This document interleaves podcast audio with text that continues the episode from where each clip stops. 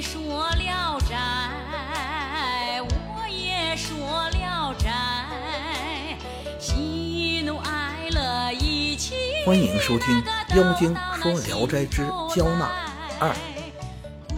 从此，孔生闭卷呆坐，百无聊赖。公子已经看出他的心事，说：“我为您物色了很久，终于选得一位好姑娘。”孔生问：“是谁呀？”公子回答说：“也是我的亲属。”孔生苦想了好长时间，只是说：“哎，不必要了。”然后面对墙壁，吟诵元春的诗句道：“曾经沧海难为水，除却巫山不是云。”公子领会了他的意思，说。家父仰慕您的大才，常想连为婚姻。只是，我仅有一个小妹娇娜，年龄又太小。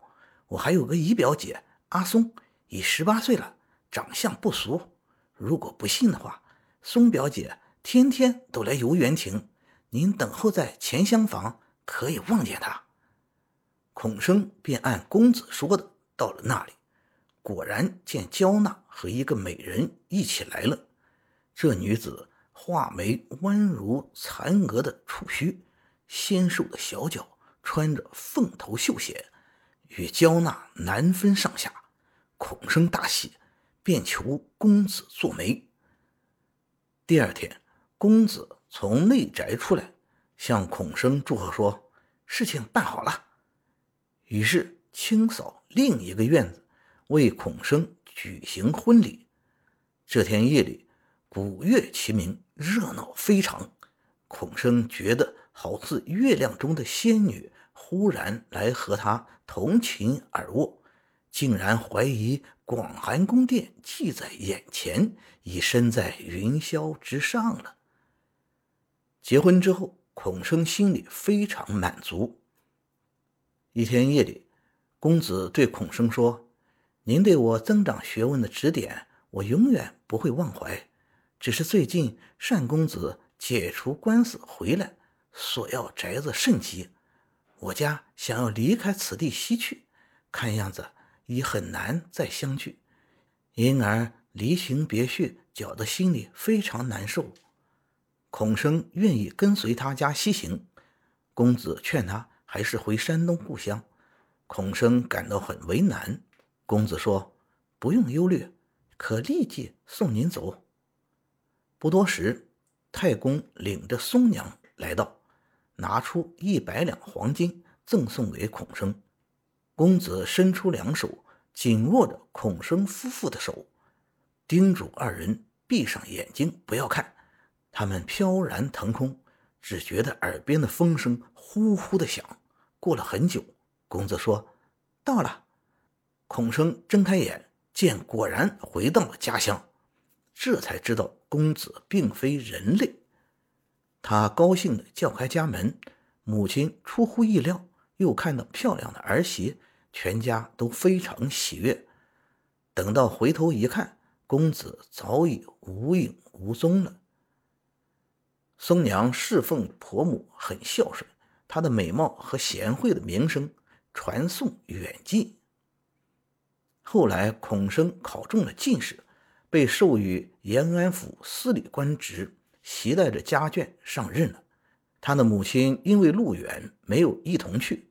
松娘生了个男孩，取名叫小焕。孔生后来因冒犯了御史邢台而被罢官，受阻回不了家乡。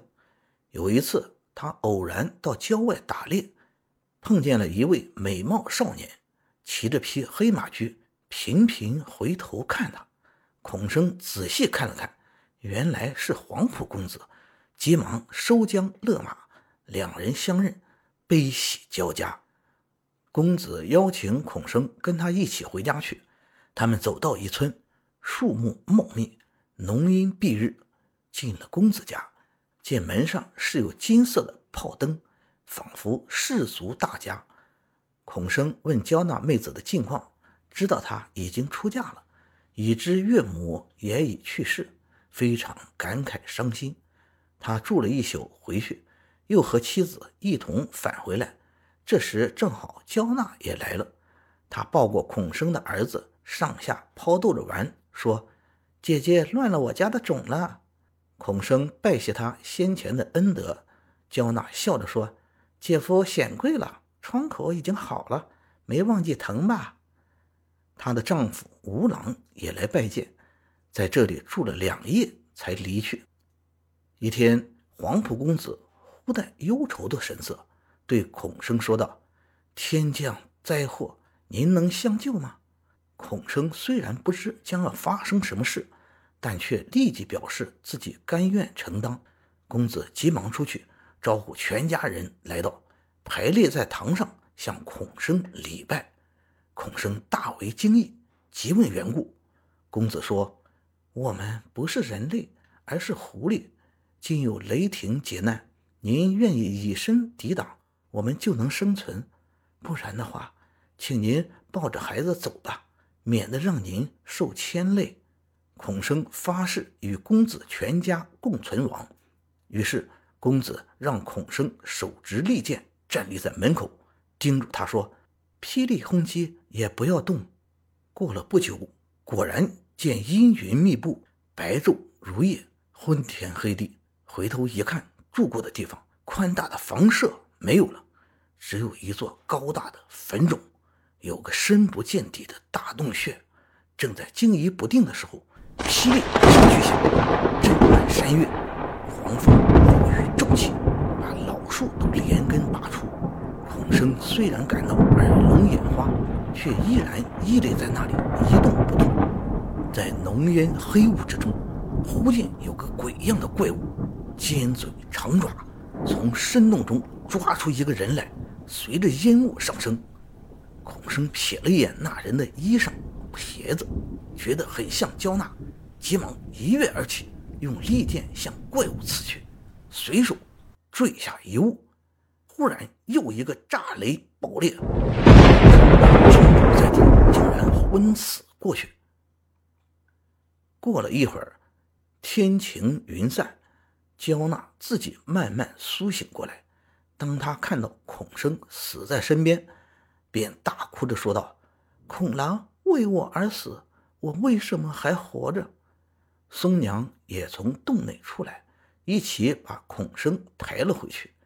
焦娜让松娘捧着孔生的头，让公子用金簪拨开孔生的牙齿，他自己两手搓着孔生的腮，用舌头把口里的红丸送到他的嘴里。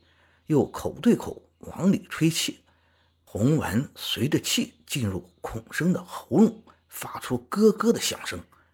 不一会儿，孔生竟苏醒过来，见亲属们都在面前，仿佛如梦中醒来。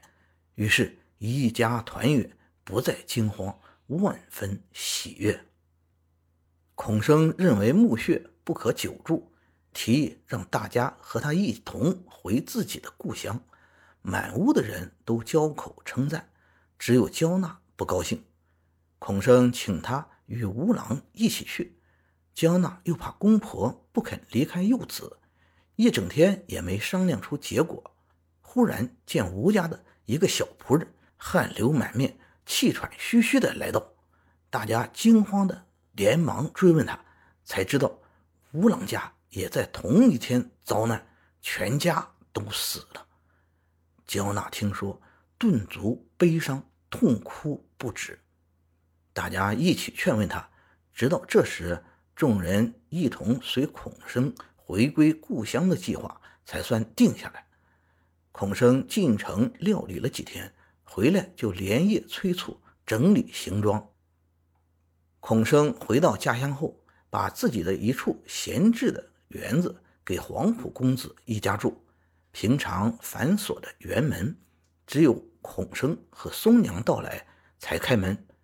孔生与公子焦纳兄妹在一起下棋、饮酒、谈天聚会，亲密的就像一家人。孔生的儿子小焕长大了，容貌美好，有狐狸的神情。他到城里去游玩，人们都知道他是狐狸生的儿子。感谢您的收听，您的支持是我持续创作的最大动力。如果喜欢，请点击关注订阅。朋友们，我们下期再见。